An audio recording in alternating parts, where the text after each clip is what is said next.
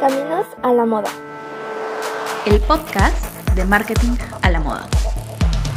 Te conectamos con la industria de la moda.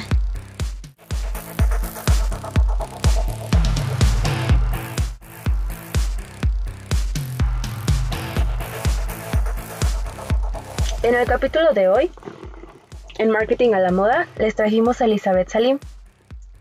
Para los que no la conozcan, ella es una de las consultoras de innovación y sustentabilidad más reconocidas en México para la industria de la moda. Ella es licenciada en diseño industrial con enfoque en moda, tecnología y sustentabilidad. Está certificada por la Escuela de Negocios de Copenhagen en negocio sustentable y ha hecho algunos diplomados como estilismo de moda e innovación textil en el Fashion Institute of Technology. Actualmente es Tech Hunter y consultora de innovación y sustentabilidad en moda para varias empresas, como el Grupo Piaggi, que son los dueños de la línea de zapatos Westies, y Grupo Chenson. Ella ha sido speaker para plataformas como TED Talk, Talentland, Zapica e Intermoda.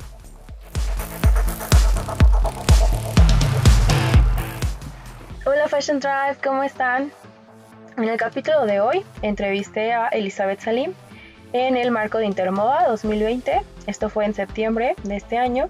Y bueno, fue una oportunidad que me dio Intermoda para poder asistir al Congreso como medio, representando a Marketing a la Moda. Y bueno, eh, me contacté con ella por Instagram. Me dijo que sí, que encantada la, la entrevista. Es una entrevista muy corta, pero creo que les va a servir bastante. Elizabeth tiene 27 años de edad y van a escuchar que su voz oye de súper jovencita. Entonces, eso es algo que a mí también me impresionó bastante por el currículum que ya tiene. Hay revistas internacionales en las que ha salido incluso su marca. Yo la verdad es que estaba muy nerviosa antes de, entrevistarla porque la verdad es que si se meten a, internet y revisan toda su trayectoria, todo lo que hace, su, su Instagram, em, su línea de zapatos es, es padrísimo todo lo que crea.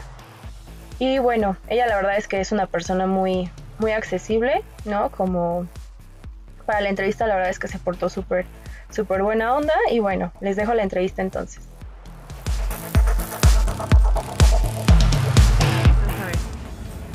¿Cómo fue que elegiste este camino en la moda?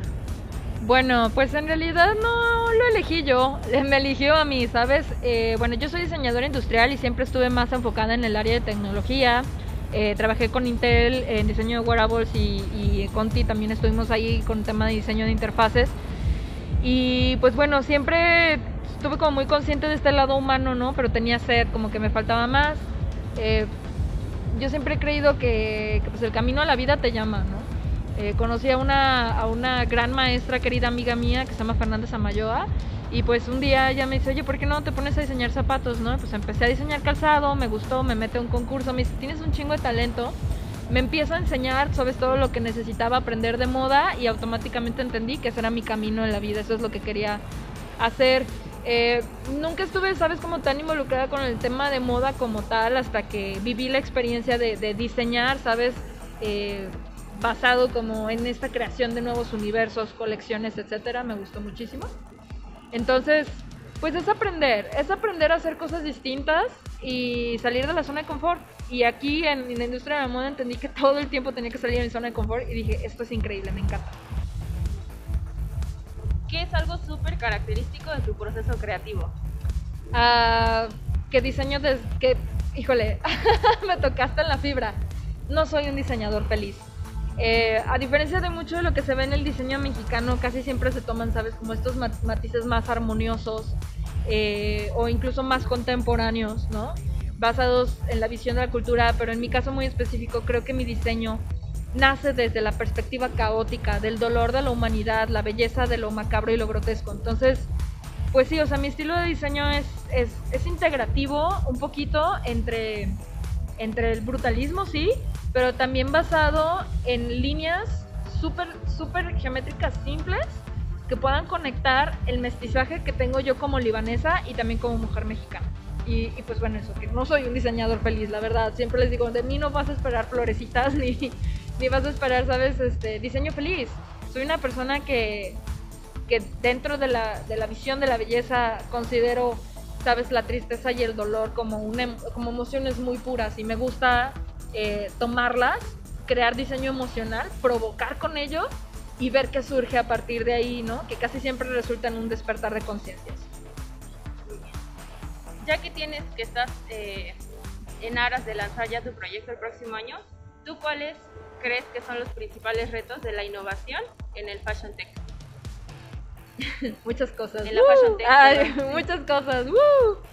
Am, definitivamente para mí no es tanto el que tenga como obstáculos en sí, porque gracias a Dios siempre he tenido un equipo maravilloso que está conmigo, ¿no? Y que me ha apoyado en todo mi proceso creativo y de realización. Eh, pero creo que más bien aquí es que la industria de la moda mexicana esté preparada para recibirlo. Porque les da muchísimo miedo. Siempre he notado que, que industrias creativas en México, pues, no quiero decir que es una mafia, pero sí lo es un poco, ¿sabes? Donde están estos lugares comprados hasta que el diseñador se muera. Ok. Y, y creo que el, el- el dar apertura a nuevos proyectos, golpeando muy duro eh, esta visión estética y esta visión de cómo hacer las cosas, pues ser disruptivo tiene su precio. Entonces creo que ese va a ser mi mayor reto, el que mi disruptividad sea aceptada pues de una manera más amable y que se me abran las puertas. Muy bien, Ahora cuéntame, cuéntame un momento de tu vida profesional en el que confirmaste que esto era lo tuyo. Ah, yo fui abrazada y de verdad cuando digo abrazada, fui abrazada por, por una, una marca muy, ah, muy bonita. Eh, ellos son, ellos se llama, bueno, esta marca se llama J. Mendel. Eh, ellos están en Nueva York, pero en realidad el diseño original es parisino.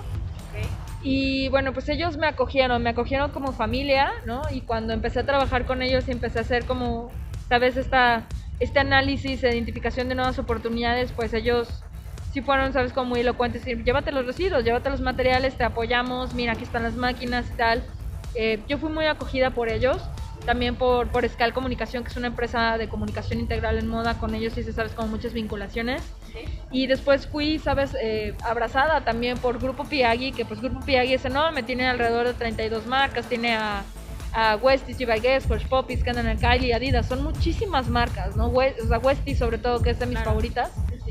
Y con ellos aprendí, ¿no? Aprendí a, a entender que, que quizá mis procesos creativos no son los mismos de un diseñador común, pero que gracias a que no son los mismos, hay una oportunidad súper grande, ¿no? De, de entender hacia dónde tenemos que innovar y cómo vamos a mejorar nuestros procesos. Entonces, súper padre porque yo en Westies, pues entro como un diseñador, ¿no? Y eventualmente me volví un agente de cambio muy disruptor para poder volverme su líder, ¿no? De innovación y de sustentabilidad dentro de las áreas. Eh, un perfil más creativo, pero sí también más eh, técnico, ¿no? Entonces, ahí fue cuando lo entendí todo. Mucho tiempo de mi vida me sentía mal porque decía, pues es que, ¿qué onda con mi cabeza, no? Lo que yo hago nadie lo hace, tal vez mi perfil no existe y tal, ¿no? Y eh, creo que el tener al jefe correcto, eh, mi jefa fue Graciela Moreno, o sea, creo que el, el tener al jefe correcto, que crea en ti, que te impulse, que te ayude a desarrollar estos talentos y, que diga, Salim, aguanta, o sea, vas bien, pero baja por aquí, sube por acá. O sea, el, el tener un líder, no un jefe, el tener un líder eh, muy, muy, muy, este, muy aterrizado, creo que puede hacer la diferencia entre un diseñador exitoso a un diseñador eh, frustrado. Ok, perfecto. Me encanta lo que dices porque tiene que ver con la siguiente pregunta. Ya no solo nos faltan dos, que es, ¿qué le recomendarías a los diseñadores mexicanos para que encuentren su proyecto de Océano Azul? Curiosidad. Creo que lo que pasa con el diseño en México es de que nos dejamos llevar mucho por el tema de, de los cinco minutos de fama, ¿no? Y bueno, yo no, yo soy muy sencilla. Pero ya viste, yo siempre ando en tenis, camiseta y tal, ¿no? Eh, yo soy muy sencilla. Me encanta. Y, y gracias a eso pues he entendido que la curiosidad es lo único que nos mueve. Donde hay curiosidad no puede haber ego. Y es súper, súper importante siempre permanecer eh, curiosos, sedientos de conocer más, sedientos de aprender, con esta capacidad de que todo te impresione, todo te haga feliz. Creo que eso es lo que más les recomendaría. No pierdan su curiosidad, siempre pregunten todo, cuestionen todo, que nada nunca lo den por sentado y recuerden que la industria creativa es una industria tal cual, creativa y la creatividad no tiene límites, entonces nada está dicho, nada está dicho.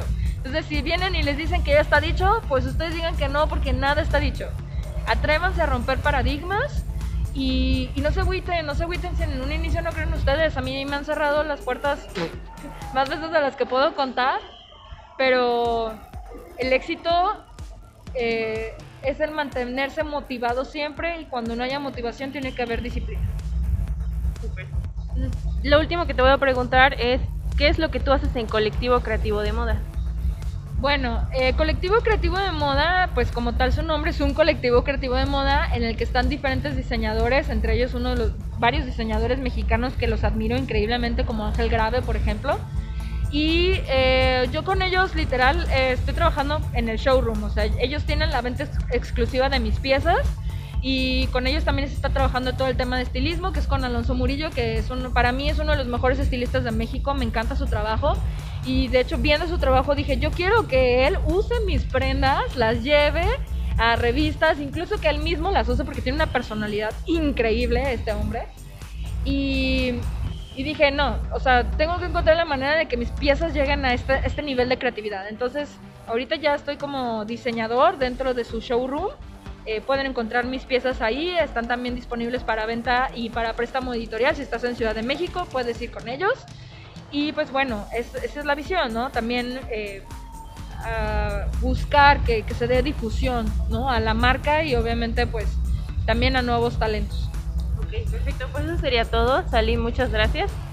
En lo personal estoy orgullosa de ti como mexicana en la moda porque no inventes, está increíble tu trayectoria y rompes tal cual el paradigma de alguien exitoso en la moda tiene que ser elitista, ¿no? Nada que ver. Entonces me alegro mucho de, de, todo lo que compartes, de que no te guardas nada y te deseo todo el éxito del mundo. Espero que la gente que escuche el podcast le vamos a dejar tus redes, todo, para que descubra toda la, toda la magia que hay adentro de, tu profesión, de tu carrera, ¿vale? Muchísimas gracias. No, gracias a ti. Pues bueno, si ya estamos aquí en el podcast, me pueden seguir en mis redes, no se les olviden, que en Instagram estoy como esalim-design, en Facebook estoy como e.salimdesign y bueno, pues mi web es www.esalim.com eh, design.com. Entonces me pueden encontrar en cualquiera de sus redes, cualquier duda que tengan, estoy a sus órdenes, chicos. Acuérdense que vivimos en un mundo colaborativo, esta es una nueva revolución humana y bueno, parte de ser humanos es dar la mano. Entonces, cualquier duda que tengan, adelante y no se pierdan, por favor, Absenta, que va a ser la primera colección hecha en realidad virtual en México. Estamos muy emocionados por este proyecto, de verdad no se lo pueden perder, va a estar increíble. Y pues bueno, cualquier cosa, aquí andamos. Muchas gracias.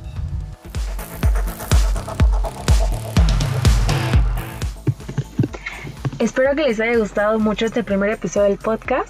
Vamos a hacer lo posible por traerles un episodio a la semana y a partir del próximo episodio vamos a empezar a incorporar secciones que van a tener que ver a veces con una marca que está innovando en algo que vale la pena mencionar, obviamente una marca latinoamericana o con profesiones en la moda, esto que hacemos en los posts de hablarles de alguna profesión, lo que involucra, qué hay que estudiar, cómo empezar, etcétera. Lo vamos a hacer durante unos minutos en algunos episodios del podcast, un poco más extendido. Y bueno, entren a seguirnos a Marketing a la Moda MX en Instagram o entren al blog en marketingalamoda.com y suscríbanse al newsletter. Mándenos DM o correo con sugerencias de a quienes quieren que entrevistemos o de qué profesión les gustaría escuchar más a fondo en estas secciones que vamos a hacer. De parte de toda la Fashion Tribe que hace posible marketing a la moda, les mandamos un abrazo y les agradecemos llegar hasta esta parte del episodio. Comparte por favor con quien creas que le va a servir escuchar este episodio o el podcast en general. No sabes cuándo podría ser el detonador de una carrera de éxito en la moda. Pero más allá de eso, el detonador de un profesional que le aporte valor a la industria y a su país, haciendo lo que ama y amando lo que hace. Muchas gracias.